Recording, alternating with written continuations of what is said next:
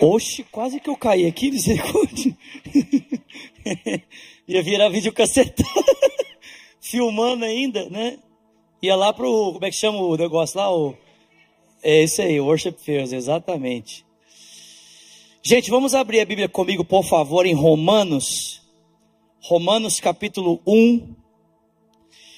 Romanos capítulo 1. A partir do versículo de número 18. Romanos 1 a partir do versículo 18.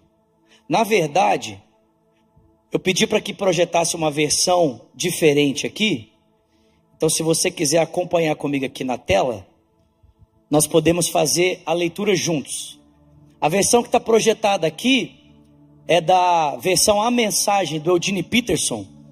Então, acompanhe a leitura comigo, por favor. Mas o furor divino é despertado pela falta de confiança do ser humano em Deus, pelos erros repetidos e pela mentira, pelas mentiras acumuladas e pela manipulação da verdade. Mas a verdade essencial sobre Deus, ela é muito clara. Abram os olhos e poderão vê-la. Pode seguir, por favor? Se analisarem com cuidado o que Deus criou, serão capazes de ver o que os olhos deles não enxergam. O poder eterno, por exemplo, e o mistério do ser divino. Portanto, ninguém tem desculpa. Pode seguir? Vejam o que aconteceu. A humanidade conhecia Deus perfeitamente, mas deixou de tratá-lo como Deus, recusando-se a adorá-lo, e foi reduzida a um tão terrível estado de insensatez e confusão que a vida humana perdeu o sentido. Eles fingem saber tudo, mas são ignorantes sobre a vida.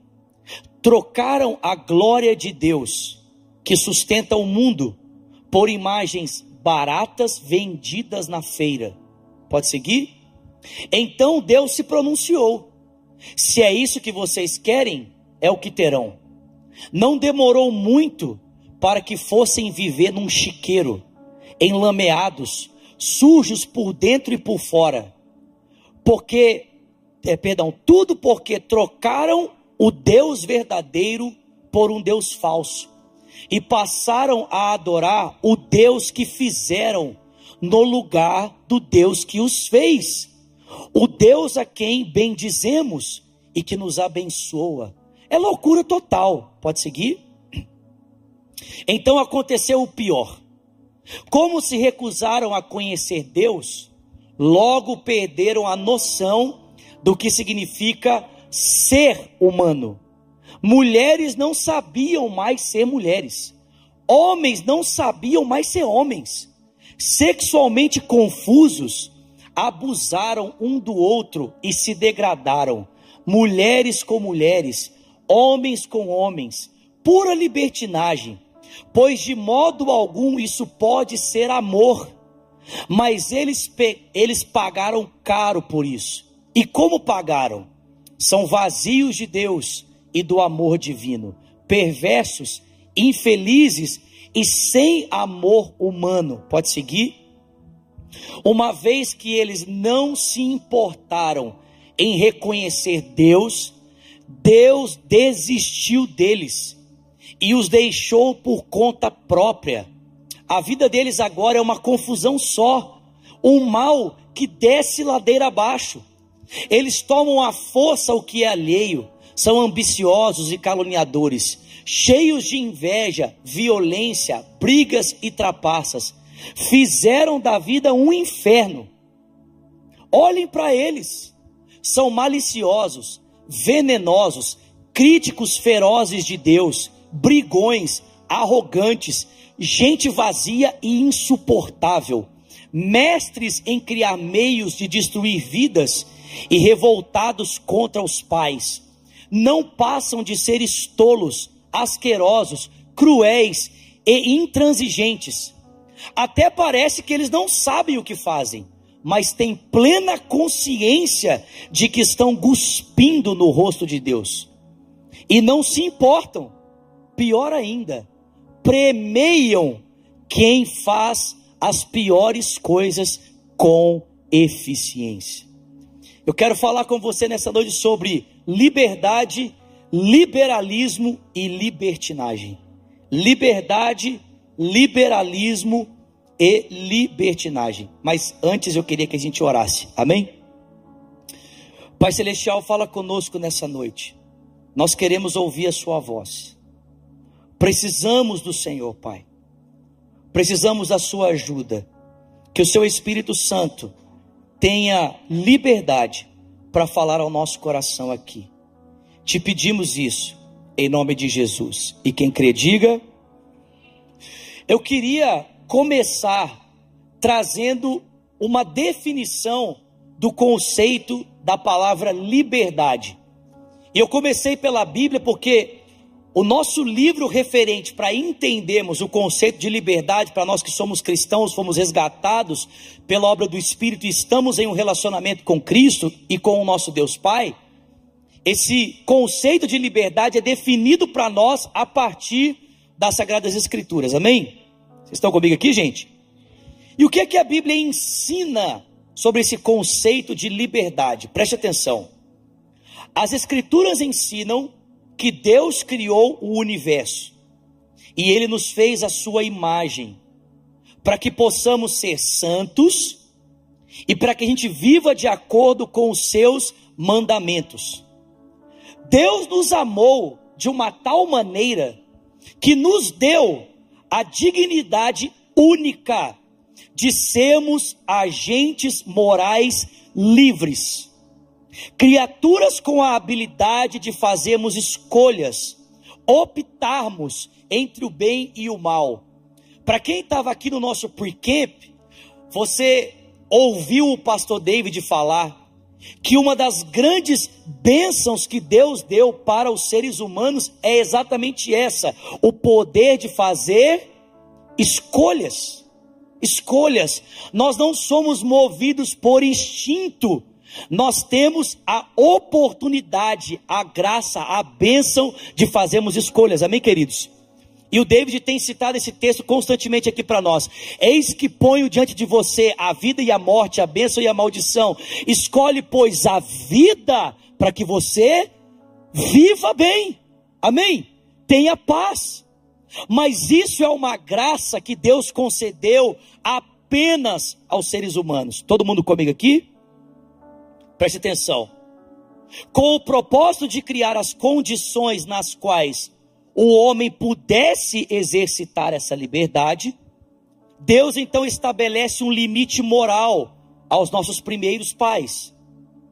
Ele os proíbe de comer do fruto da árvore do conhecimento do bem e do mal. Então, para que a liberdade ou o direito de escolha fosse possível, Deus então planta uma árvore no meio do jardim e dá ao homem uma ordem para que por meio dessa ordem o homem então possa exercer o direito que Deus havia dado a ele de fazer escolhas.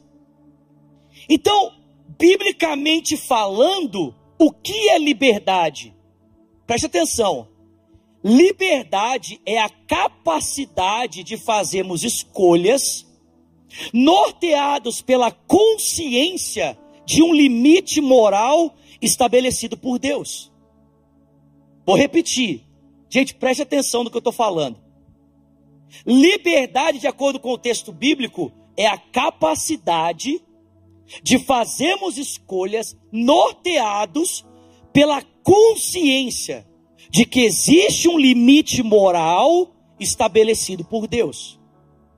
Ou seja, biblicamente falando, liberdade só pode existir aonde existem limites morais, aonde existem regras. Irmãos, preste atenção. Biblicamente falando, a liberdade não é a ausência de padrões ou a ausência de obrigações.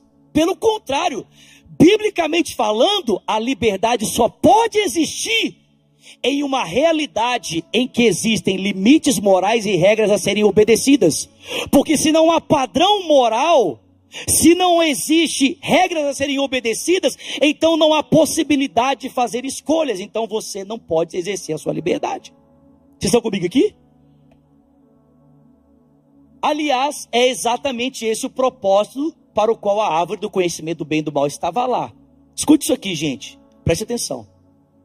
Em nenhum momento você vai ver a Bíblia afirmar, apesar do nome, né, árvore do conhecimento do bem e do mal, que a árvore era má. Você não vai encontrar isso lá em Gênesis. Não existe um versículo falando assim: a árvore não é boa. Não tem isso. O texto bíblico também não diz que o conhecimento que dela provinha era mal. O texto também não diz isso. O problema não estava na árvore e nem no conhecimento que ela oferecia, mas na forma como ele foi adquirido. O problema estava no caminho, na forma, porque para ter aquele conhecimento, Adão e Eva precisaram escolher pela autonomia para obter daquele conhecimento. E portanto a árvore os matou, e portanto aquele fruto né, se tornou problemático para eles. Por quê? Porque para conhecê-lo era necessário romper com o Criador. Mas não necessariamente a árvore era má ou o seu fruto era mau. Porque se Deus tomasse do fruto e desse para Adão e dissesse com ele: Olha, eu quero que você coma. Então não teria problema nenhum, amém, queridos? Porque o próprio Deus o fez. Então, liberdade, preste atenção, no contexto bíblico, significa a possibilidade de fazer escolhas levando em consideração a ordem moral de Deus. Então, para Deus, o lugar mais livre do universo para o ser humano, o lugar em que o ser humano é mais livre, se chama obediência. Tem alguém comigo aqui, gente? Os humanos originais, Adão e Eva, exerceram a sua liberdade de escolha e optaram por fazer o que Deus mandara que não fizessem, e assim rejeitaram o modo de vida proposto por Deus, bem como a sua vontade, abrindo o mundo que Deus havia criado para o caos e para a morte. Presta atenção. Em resumo, a Bíblia coloca a responsabilidade do pecado e da nossa escravidão da escravidão que vivemos, em nós. Nós abrimos a porta para o mal. Nós, a humanidade, começando por Adão e Eva e prosseguindo nas nossas decisões morais, é que tornamos a nossa vida escrava, presa a estruturas. Amém, irmãos? Preste atenção, não são as estruturas morais que Deus estabeleceu que tornam o ser humano escravo. É o ser humano escravo que, por não levar em consideração as estruturas morais de Deus, escolhe romper com Deus, que se torna escravo das suas próprias escolhas. Se torna escravo de si mesmo, daquilo que ele escolheu. Gente, isso é muito forte. Vocês estão comigo aqui? O que nos escravizou não foi Deus mas as nossas escolhas. Em virtude da nossa decisão de desobedecer, a natureza humana tornou-se moralmente distorcida, em declínio, de modo que desse ponto em diante, a humanidade sempre inclina-se na direção do mal e, portanto, permanece na escravidão. Como seres humanos, nós recebemos o domínio sobre a natureza. E porque nós recebemos o domínio sobre a natureza quando Deus criou a humanidade, por causa da nossa escolha moral de rompermos com Deus e entrarmos em escravidão, nós também levamos essa escravidão para a ordem cósmica. Nós afetamos o mundo com essa mesma escravidão. Por exemplo, a Bíblia diz que por causa da queda, espinhos e abrolhos, ou espinhos e cardos, começaram a crescer na ordem da criação. O trabalho se tornou cansativo e pesado. E a criação como um todo experimenta do sofrimento. Esses dias eu fui jantar na casa de uma família aqui da igreja. E, gente, eu sou alucinado com animal. Alucinado. Pense numa pessoa alucinada com bicho. Alucinada com cachorro. Eu sou alucinado com o animal. Gosto demais. E eu cheguei na casa desse casal e eles têm um golden. E esse golden, ele tem problema nas patas traseiras. Ele, ele, as, é, as, ele, na verdade, ele não tem problema nas patas, ele tem um problema no cérebro. E essa disfunção no cérebro dele, ele não consegue articular bem as patas de trás. E ele fica tremendo. Sério, ele fica assim. Ó. Então você imagina, quem gosta de bicho aqui? Imagina o Golden com aquela cara assim maravilhosa, todo arteiro, que Golden é terrível. Mas ele, ele, ele não consegue, as patinhas de trás não se firmam. Ele fica tremendo por causa desse, dessa disfunção que ele tem no cérebro. E a hora que eu entrei, eu juro para vocês, e até de falar, eu, tipo assim, meu coração fica apertado, assim, dá vontade de chorar. A Belinha chorou por mim. a Belinha chorou por mim. Mas eu entrei, eu, eu, eu comecei a brincar com ele, eu sentei na mesa, eu falei, gente, o pecado é uma desgraça. Até os animais sofrem por causa dele. Porque eu não sei se você entende, mas a consequência do pecado toca até a criação à nossa volta. Paulo vai dizer para mim e para você em Romanos, vocês estão comigo aqui, gente? Que a criação geme geme com dores como que de parto, ansiando pela manifestação dos filhos de Deus. Se fosse possível, né? Exemplo, como acontece no, no, na, crônica, na crônica de Nárnia, nós ouvimos o som da criação, ou se os animais pudessem falar, gente, desculpa, abrindo parênteses, se você não acredita nisso, você tem toda a liberdade, amém? Mas eu creio que no reino vindouro os animais vão falar. Amém? Eu creio, eu creio. Eu creio que eu vou conversar com os cachorros, amém? Vou falar, eles vão responder. Mas fecha parênteses. Mas se fosse possível ouvir agora, sabe o que os animais diriam para nós? Eles diriam: será que dá para Jesus voltar logo porque eu quero ser livre desse sofrimento?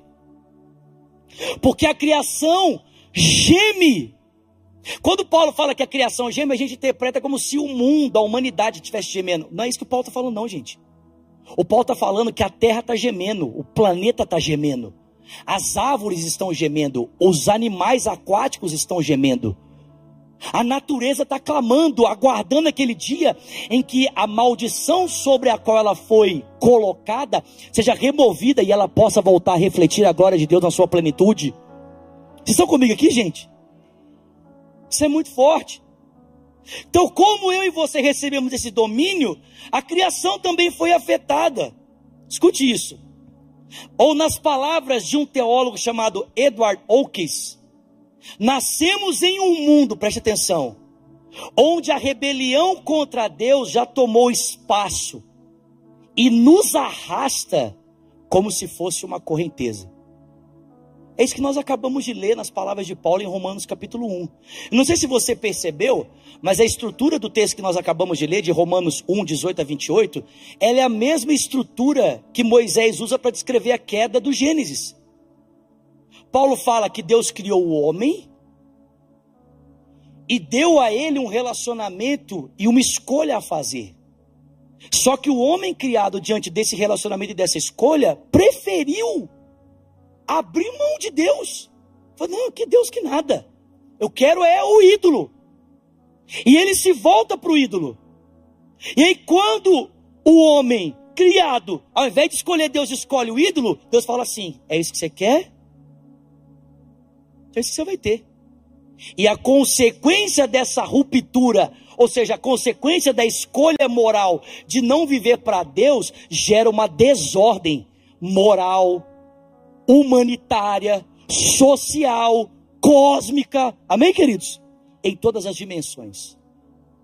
Então vou repetir. Biblicamente falando, liberdade não é ausência de parâmetros. Liberdade, de acordo com a Bíblia, é a oportunidade de tomarmos decisões a partir dos absolutos morais que Deus estabeleceu. Amém, queridos? A pergunta é: de onde que surgiu esse conceito de que liberdade é faça o que você quiser? Ou onde é que surgiu esse conceito de que liberdade é a ausência completa de parâmetros para serem obedecidos? Ou se eu tenho alguém me dizendo o que eu tenho que fazer, essa pessoa está me impedindo de viver minha verdadeira liberdade. Ou eu preciso romper com todas as instituições que querem me dizer o que eu tenho para fazer, para que eu possa ser verdadeiramente livre. Onde isso surgiu? Bom, em primeiro lugar, isso surgiu na boca do diabo, amém? Ele foi o primeiro a sussurrar isso. O primeiro. Só que na história da humanidade, ele usa algumas bocas para voltar a sussurrar esses negócios, amém? Vocês estão comigo aqui, gente? Eu quero propor uma resposta para essa pergunta. Ela não é definitiva. Eu quero propor. E a minha proposta é a seguinte: a minha proposta é que esse conceito de liberdade como autonomia total do indivíduo surge na aparição do indivíduo no Estado moderno, no contrato social, no modelo contratual proposto por Jean-Jacques Rousseau ou por John Locke. Essa é a minha proposta. A minha proposta é que esse conceito de autonomia do indivíduo surge quando? Quando aparece o conceito de Estado moderno, o conceito de indivíduo autônomo, naquilo que os iluministas chamam de teoria contratual, proposta por esses dois pensadores. Não vou incluir o terceiro aqui, mas por, por esses dois: Rousseau e Locke. Vocês estão comigo aqui? Quem foi Jean-Jacques Rousseau? Gente, escuta isso.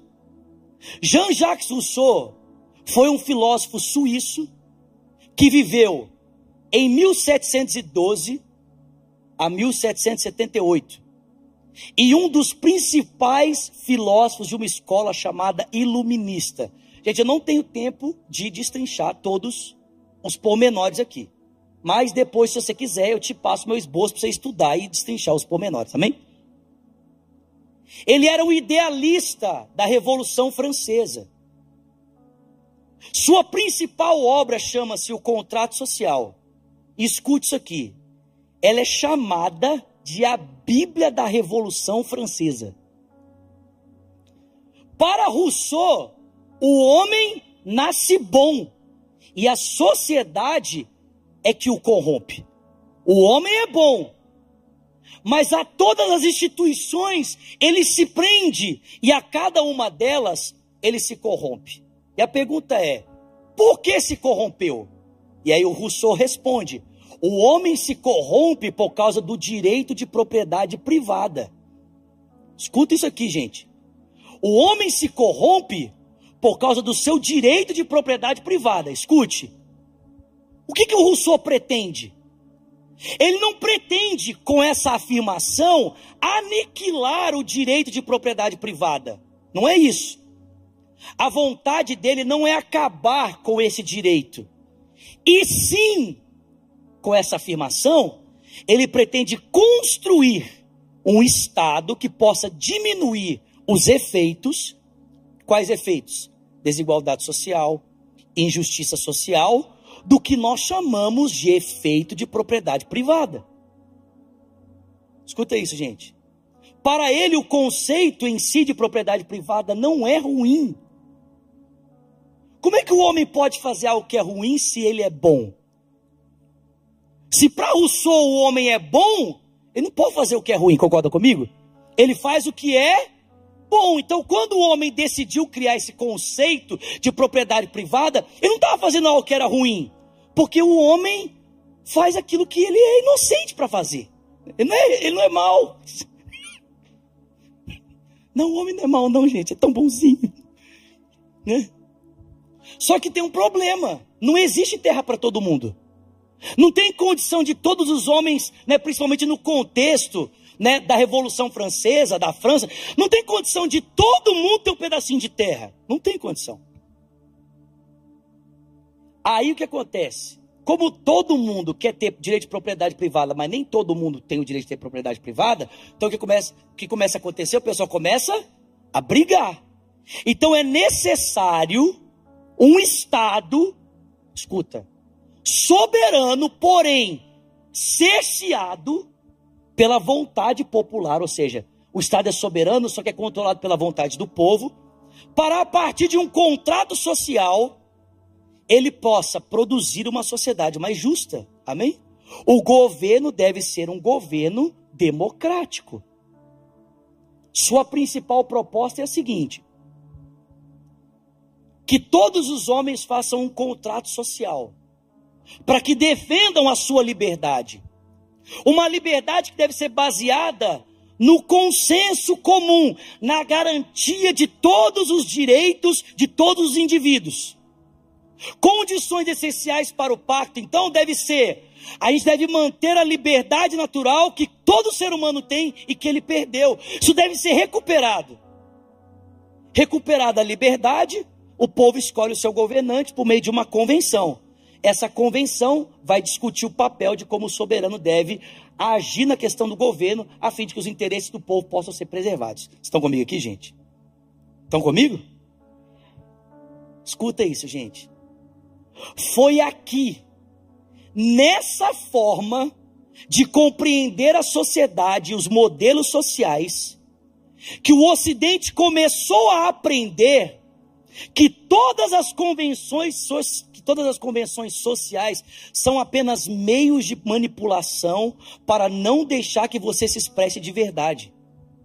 A solução proposta é a derrubada de toda forma de poder absoluto e substituí-lo por um Estado aparelhado, mas que viva em função de satisfazer o desejo individual. É aqui que começa a acontecer a mudança.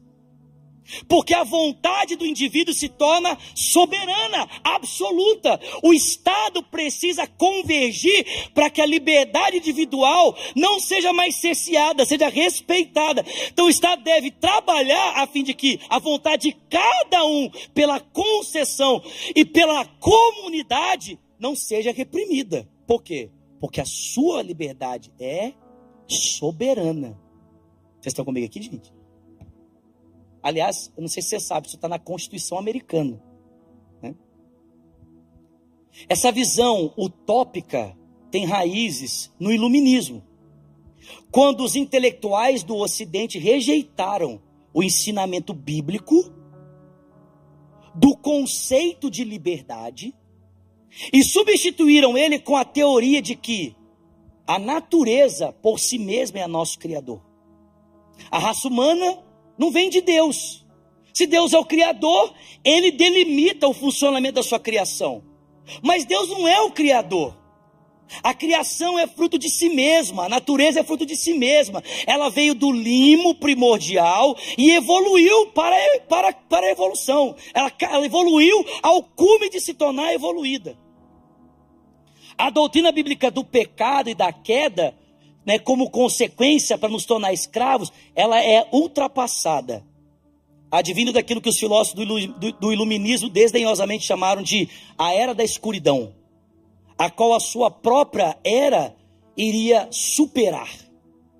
As pessoas já não viveriam sob a sombra da culpa, escuta isso, gente, e do julgamento moral já não seriam mais oprimidas e encurraladas por regras morais impostas por uma divindade arbitrária e tirânica. Com Deus fora do quadro, os que estão no poder não se sentem responsáveis diante de qualquer autoridade mais elevada. Eles podem usar qualquer meio necessário, não importa quão brutal ou coercivo seja ele, para remodelar as pessoas e ajustá-las às suas noções de sociedade perfeita. Gente, vocês estão ouvindo isso aqui? Você consegue entender que é exatamente isso que nós vivemos hoje? É, é exatamente isso aqui. Em outras palavras, essa utopia do liberalismo é inevitavelmente o que está levando as pessoas à escravidão e a experimentarem cada vez mais um sentimento de morte. Gente, escuta isso aqui. essa vida em que o meu entendimento por liberdade passa pela desapropriação de qualquer pessoa que possa ser autoridade na minha vida para que eu possa fazer o que eu quiser, que é o que as pessoas dizem aí fora. Qualquer autoridade, qualquer, autoridade, qualquer pessoa que tentar dizer para mim a forma como eu devo viver ou estabelecer um padrão moral, ético, para que eu possa me conduzir, essa pessoa quer me reprimir, ela quer cercear minha vida. Ela está me roubando a liberdade. Porque a verdadeira liberdade não é seguir nada e nem ninguém, é seguir a minha vontade autônoma. É seguir o que eu quero, do jeito que eu quero, na hora que eu quero, da forma como eu quero. Vocês estão entendendo isso aqui? E a pessoa pensa assim: não, quanto mais eu viver isso, mais livre eu vou me sentir. Só que quanto mais livre a pessoa tenta se tornar nesse padrão de liberdade, mais escravo e morto ela se sente. E eu vou dizer para você, a prova do que eu estou falando está aí fora. Nós somos a maior sociedade da história em número de suicídios. Nós somos a maior sociedade da história em número de pessoas com doenças psicossomáticas. Nós somos o maior número da história de pessoas que precisam de de remédio para dormir.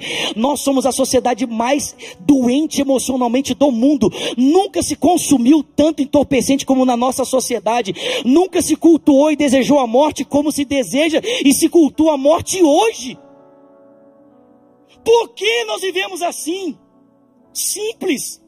Porque essa proposta de liberdade, que é a despropriação de tudo que possa me dizer como eu devo viver, não produz vida, produz morte. Produz morte. Os efeitos estão aí.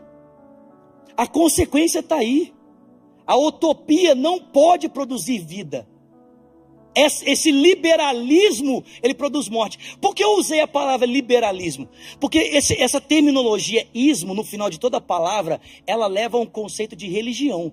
Exemplo, cristianismo, islamismo, budismo. Irmão, presta atenção. Se você é uma pessoa que pensa que a liberdade é a ausência de parâmetros, para você a liberdade não é algo a ser decidido, é um Deus a ser cultuado. E no altar desse Deus você sacrifica a sua história para que ele dê para você o sentimento de autonomia, mas que no fundo é experimentado com o desejo de morte. Vocês estão entendendo isso aqui? Escuta isso, gente. Para criar esses novos indivíduos, livres, autônomos, né? É necessário atacar sem misericórdia todas as percepções, credos, lealdade moral. A ideia é que os antigos laços, sejam eles emocionais, sejam padrões, sejam derrubados, para que novos padrões né, positivos, saudáveis, possam ser colocados dentro de você. O ser humano isolado pode achar dentro de si toda a bondade necessária para viver em comunidade. Ele não precisa que ninguém diga para ele como ele deve viver. Ele tem que ser autônomo. Estão comigo aqui, gente? Só que quando as convicções morais, os compromissos pessoais são destruídos, o resultado não é uma grande liberação, o extravasar de uma vida de liberdade. Não quando a gente abre mão de tudo isso, sabe o que acontece? O indivíduo torna-se, na verdade, maleável, controlável por qualquer coisa que se coloque na vida dele no lugar de Deus. Da família, da igreja, dos amigos. Fica fácil, depois de você tirar tudo que antes ele usava como parâmetro para decidir a sua história, você colocar qualquer coisa no lugar e manipular ele do jeito que você quiser. Do jeito que você achar. Tira Deus, tira a família, tira tudo. Como esse cara vai definir o enredo da história dele agora? Nós vamos colocar alguma coisa e vamos dizer para ele. Você, você, você, entende que é isso que a ideologia de gênero está fazendo? Se torna um Deus na vida das pessoas. E, e ela começa a dizer como você tem que ser, como você tem que viver, o que que você tem que fazer a partir desse conceito de liberdade total e autônoma do indivíduo. Todas as utopias, não importa quão bem intencionadas elas estejam, adotam a mesma estratégia de uma forma ou de outra. Elas começam com a promessa, né, de ser libertador. Só que termina em opressão. Começa com a promessa, você vai ser feliz. Mas você termina, você termina mais escravo do que liberto. Irmão, preste atenção.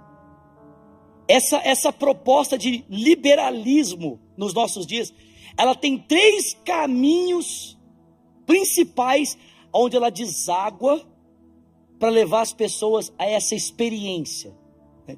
Três propostas que o liberalismo ético e moral leva as pessoas para que elas possam né, ter essa sensação de que estou vivendo a liberdade total. Primeiro caminho é o caminho do sexo. Onde é que a sociedade diz que o cara é livre? Sabe quando você é livre? Quando você não tem parâmetros para reger sua vida sexual. Ser livre se você faz a sua vida sexual o que você quiser. Aí você é livre.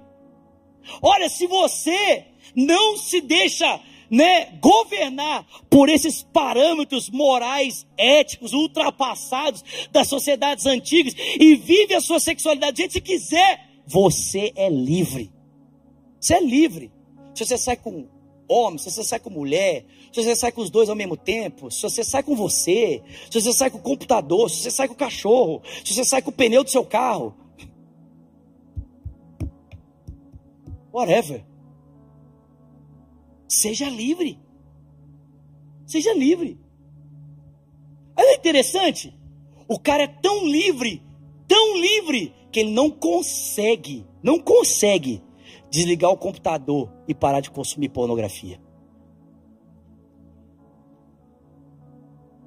Não consegue. O sexo vai se tornando um vício compulsivo e aí, para nós arrumarmos uma forma de nós tentarmos resolver as complicações que uma vida sexual pode trazer, o que nós estamos fazendo? Nós estamos legitimando o assassinato de pessoas em nome da minha liberdade sexual. Porque eu posso ser tão livre sexualmente que eu posso, inclusive, me livrar das consequências de um sexo sem compromisso no ventre de uma mulher chamada criança. Vocês estão comigo aqui, gente? Vocês estão ouvindo o que eu estou falando?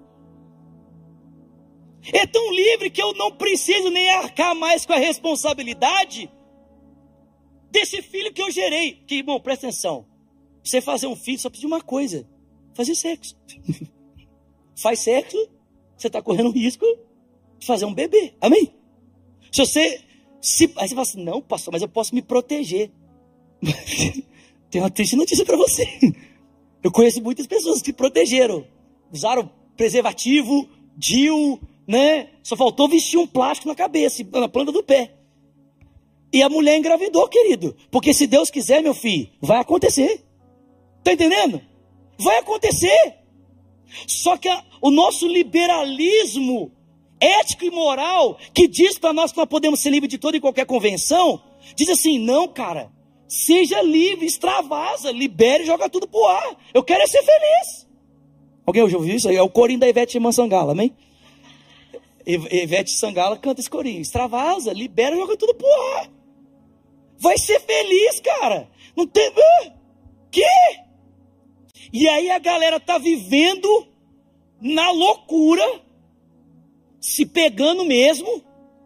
E se você acha, se você acha, infelizmente, né, isso é triste. Se você acha que a galera só vive na loucura lá fora, meu filho, triste demais. A galera tá vivendo na loucura é aqui dentro. Já está vivendo a loucura, alugando casa. E indo para festa de final de semana. Todo mundo crente, todo mundo se pegando. Cada dia eu pego um.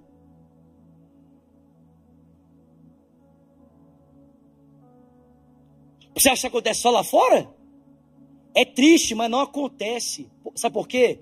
Porque infelizmente na cabeça de muitos cristãos já está incutido que liberdade para você é desvencilhar-se de qualquer padrão ético e moral ou qualquer coisa que o pastor fala aqui em cima. Ele está tentando cercear a sua liberdade. Liberdade é você fazer o que você quiser. E uma via para fazer isso é o quê? Cai para dentro. Segunda via, vai ganhar dinheiro. vai ser rico. Cara, tem muita gente que vem para a América atrás do sonho americano. Sabe qual é o sonho americano? Quem assistiu aquele filme Beleza Americana aqui? Quem assistiu aquele filme? Gente, eu tô velho mesmo. Vocês nunca assistiram esse filme? Assiste esse filme, Beleza Americana. Como é que ele chama em inglês? American Beauty. Isso aí. Thank you. O cara é um paizinho de família, né?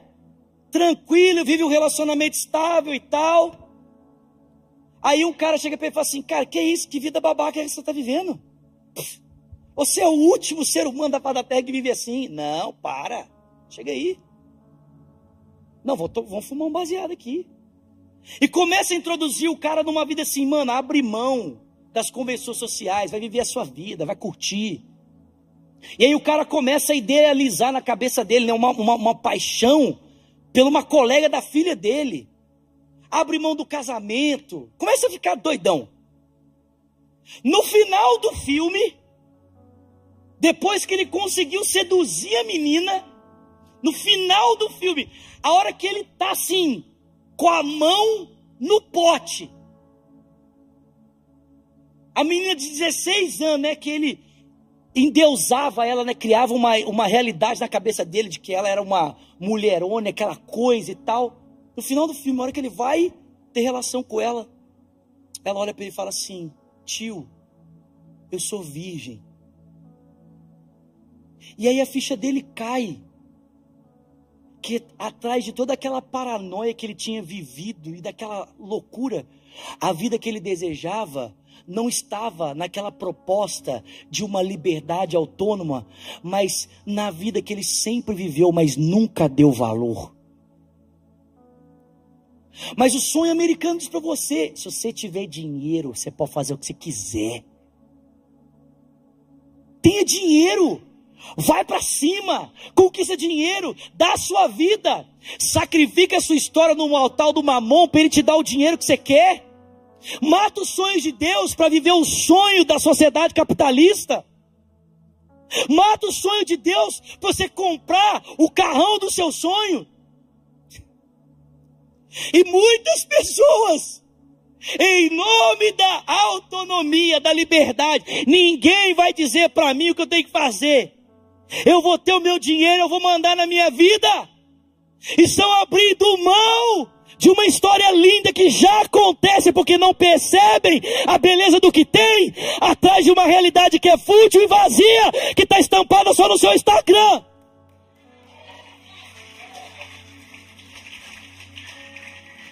Que só tem sentido na iluminação da sua rede social. Vou dizer uma coisa para você a minha casa está lá. Não tem um móvel dentro. Eu tenho, para não falar que eu não tenho um móvel, eu tenho uma mesa com três cadeiras na sala, porque uma está no escritório. A minha cama e não tem mais nada na minha casa. Eu posso dizer uma coisa para você? Eu não quero outra vida, meu irmão. A vida que eu tenho é boa demais para trocar ela no altar do mamão. Boa demais. Eu não faço questão nenhuma eu não estou atrás do sonho americano. Eu estou atrás de viver o sonho de Deus. Não sei se vocês, eu não sei se vocês estão ouvindo o CD do, do, do Alessandro Vilas Boas, o Peregrino. Cara, deixa eu dizer uma coisa para você. Mano, na, na canção Peregrino, a mulher dele compartilha uma palavra, ela fala assim: Deus está procurando uma geração de peregrinos, de pessoas que têm mão leve, que estão dispostos a deixar tudo para seguir a Jesus.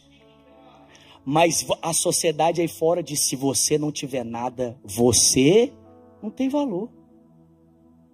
Você não tem direito, você não tem autonomia. autonomia aí fora é cash. Cash. Dinheiro. É assim que se decide a vida.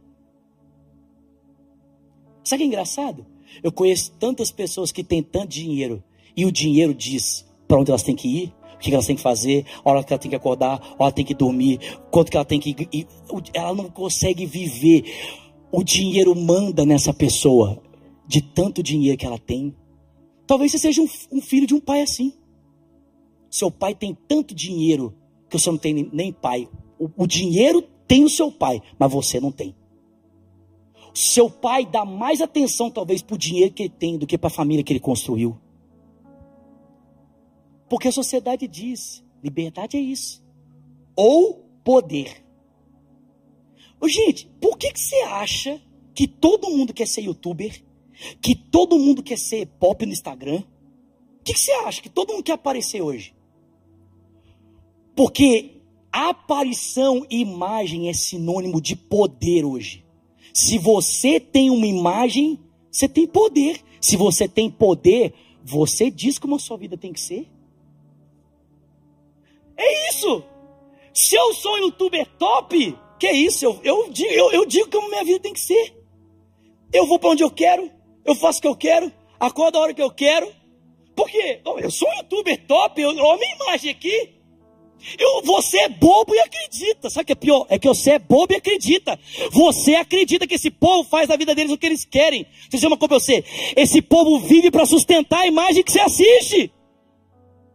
Esse povo vive para gravar vídeo, vive para fazer post, vive para fazer isso. Para você ter lá a imagem e achar que a vida deles é livre. Quantas pessoas você já não conhece que em nome de um corpo perfeito, para ter um corpo perfeito, para expor o corpo perfeito, para ter poder, para dizer para todo mundo que ele manda na minha vida, ele manda na vida dele, porque o corpo dele é perfeito. Quantas pessoas que depois dessa loucura explode, fica louco. E aí vem a público falando assim: eu nunca tive vida. Era tudo mentira. Eu nunca fui livre. Melhor ser gordinho do que ser magro e ser escravo, aleluia. Ó oh, Deus poderoso. A porta, mas nós lenta de lado. Jesus não falou que não pode passar de lado. Gente, vocês estão entendendo? Vocês estão entendendo? Só que a gente vai comprando esse discurso. Nós vamos comprando. A gente fala assim: não, esse cara é livre. Por que isso? O cara acorda hoje aqui, amanhã lá e amanhã lá. E a pergunta é: onde esse cara está criando raízes? Que história ele está construindo? Para onde que ele volta? Quem está esperando ele quando ele volta? Você já teve a sensação de voltar para um lugar e chegar e não ter ninguém te esperando, e você se sentir extremamente vazio, porque você preferia estar tá voltando para o lugar onde tivesse uma pessoa do que estar tá chegando num lugar que nunca tem ninguém esperando por você?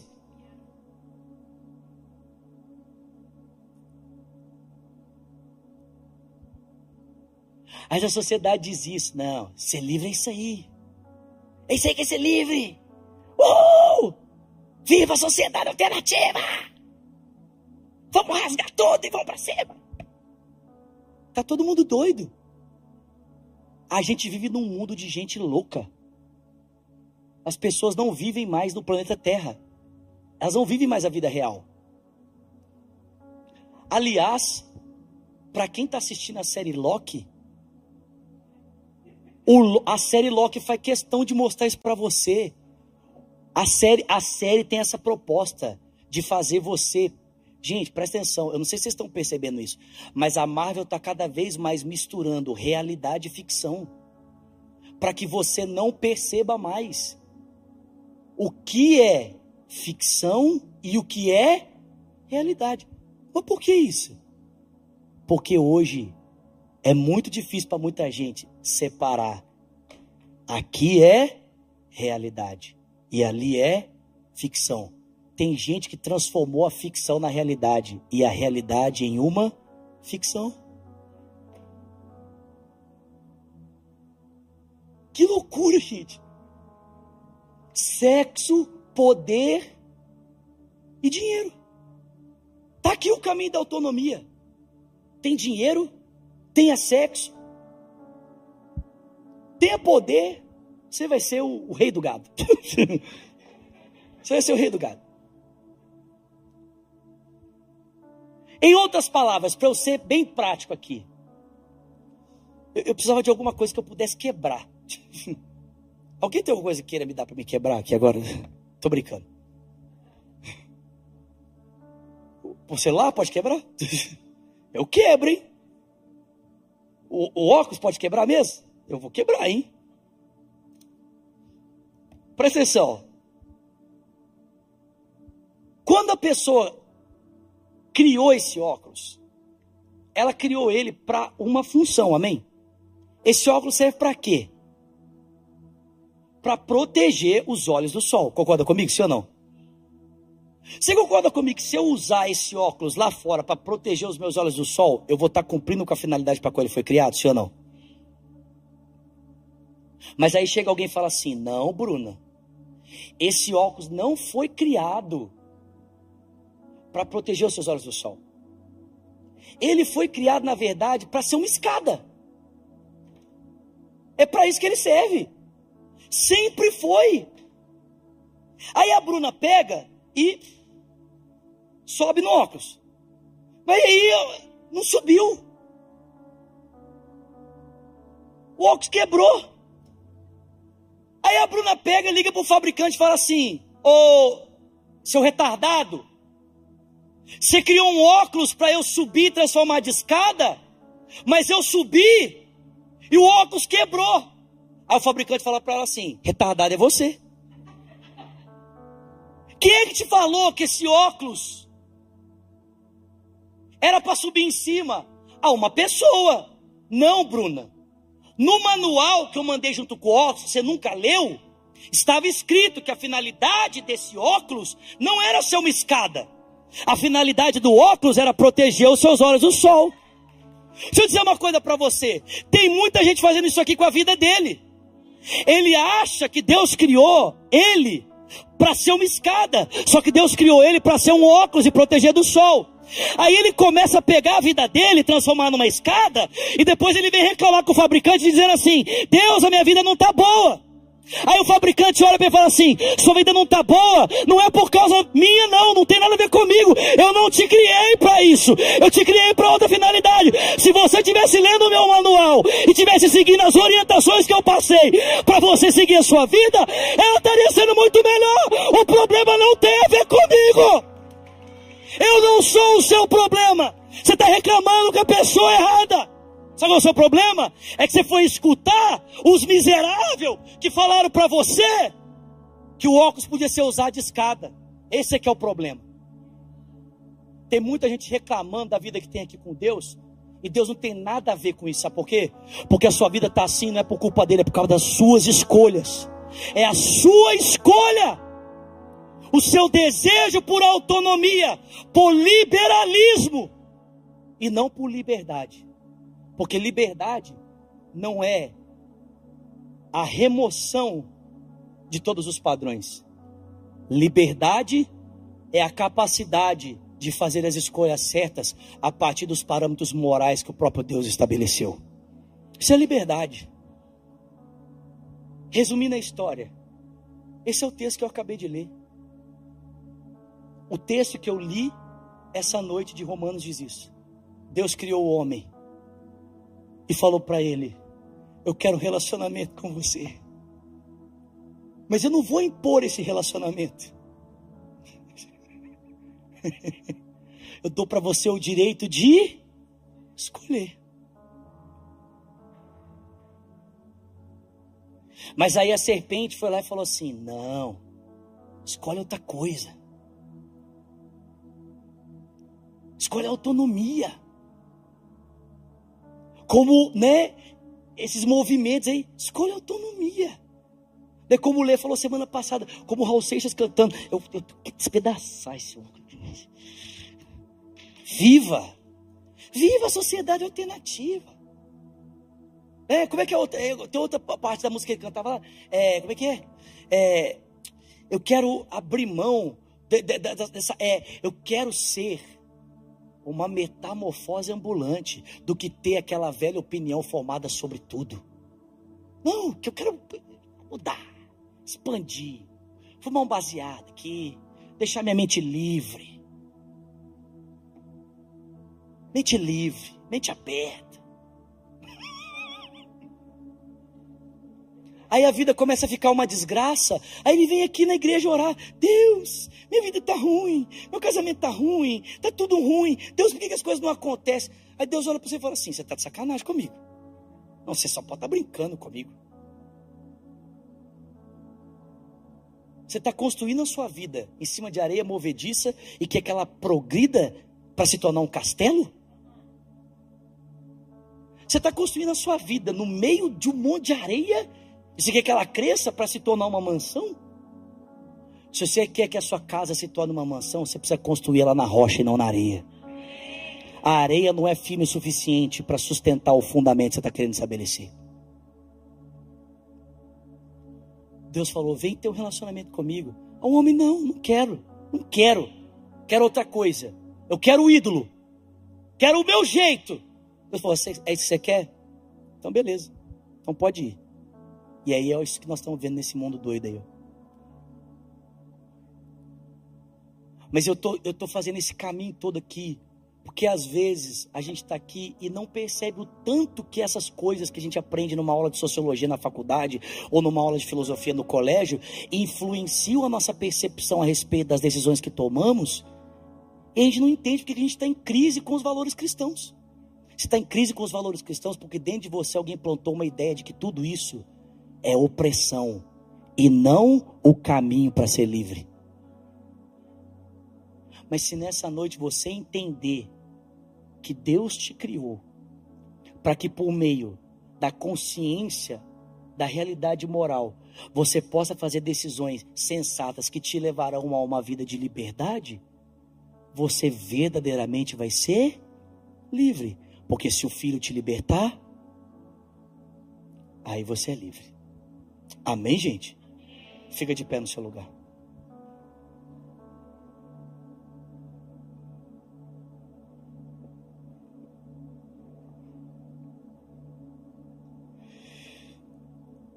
liberdade, liberalismo e libertinagem. O que é libertinagem, Zulato? Libertinagem é ausência total. Aliás, esse, esse, essa palavra libertinagem, eu não sabia, estudando para essa mensagem, descobri hoje. Sabe quem criou essa palavra libertinagem? Foi João Calvino. João Calvino, teólogo suíço, ele criou essa palavra porque ele estava fazendo uma revolução em Genebra e estabelecendo padrões morais que estava levando a cidade dele à ordem, estava levando a cidade dele em direção ao progresso.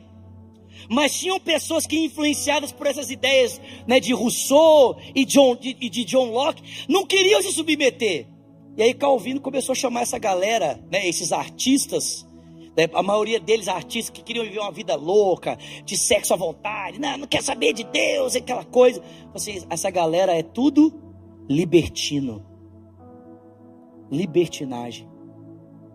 Esse é o caminho do nosso mundo. Mas não é o caminho que Deus preparou para nós. Liberdade, irmão, não é ausência de parâmetros. Liberdade é exatamente a possibilidade de fazer as escolhas certas a partir dos padrões morais de Deus. Feche os seus olhos.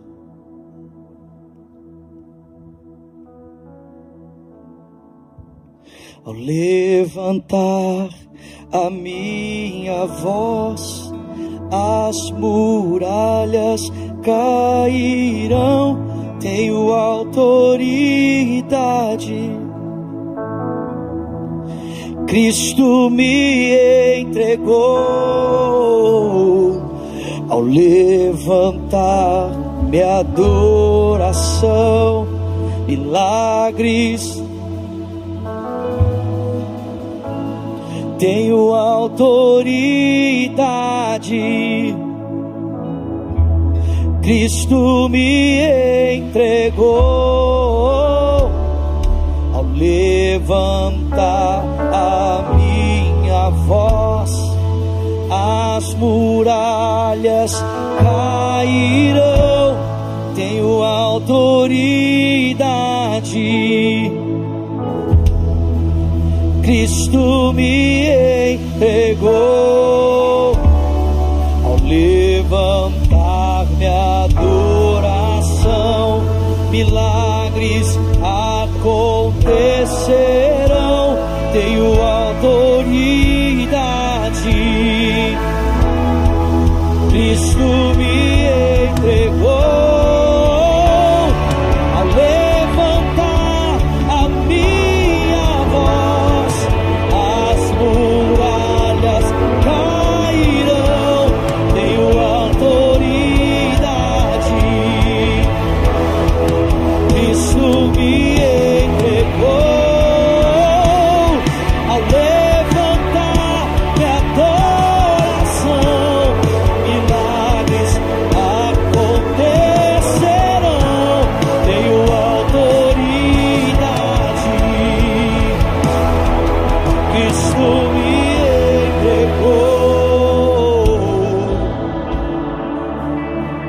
vezes as muralhas que o Senhor tem que derrubar não são aquelas que estão diante de nós, mas aquelas que estão dentro de nós.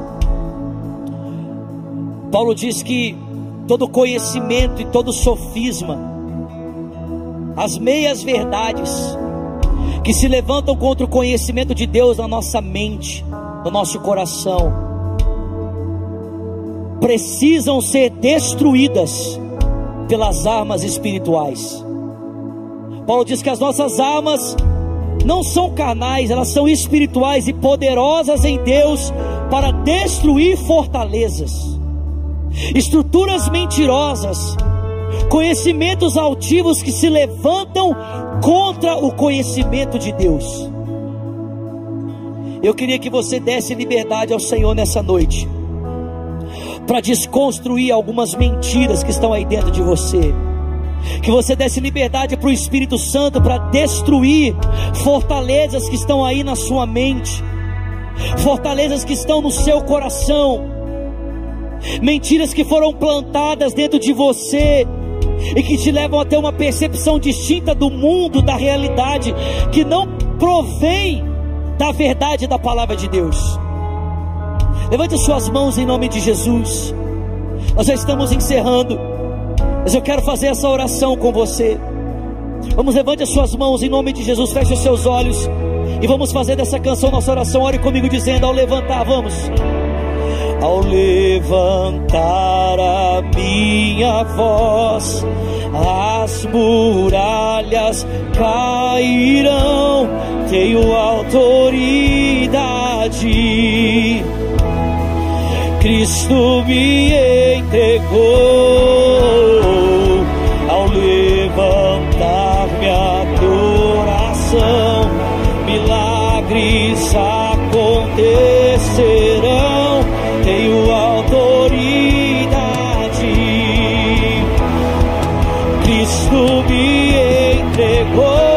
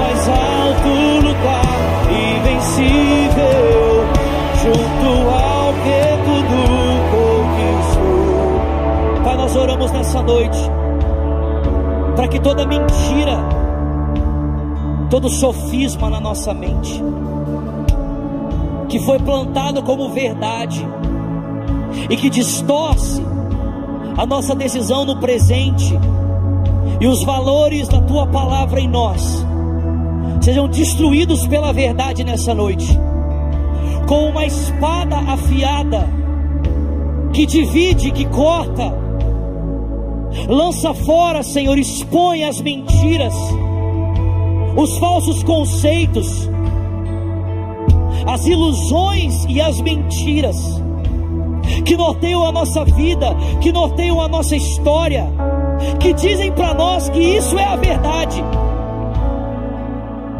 Destrói, Senhor, destrói, aniquila, liberta-nos de verdade para que verdadeiramente possamos ser livres, para que possamos experimentar de liberdade, não de liberalismo, da idolatria de uma vida livre, e nem de libertinagem, que é a fuga completa dos padrões morais para uma vida de degradação, mas de liberdade, que é a escolha consciente da vida a partir dos parâmetros éticos e morais que o Senhor estabeleceu para nortear a criação.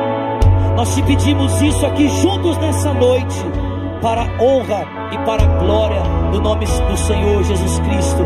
Amém, amém e amém. Você pode aplaudir o Senhor nessa noite. Você pode aplaudir o Senhor ao levantar. Tu és meu campeão. Gigantes caem ao chão vencedor.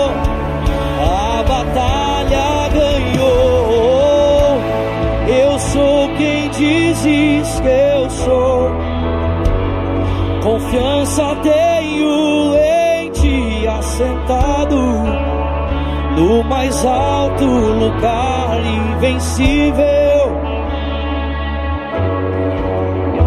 Assentado no mais alto lugar invencível, junto ao que tudo conquistou. Vamos aplaudir o nome dele, aplaudir o nome dele. Aleluia! Obrigado, Jesus.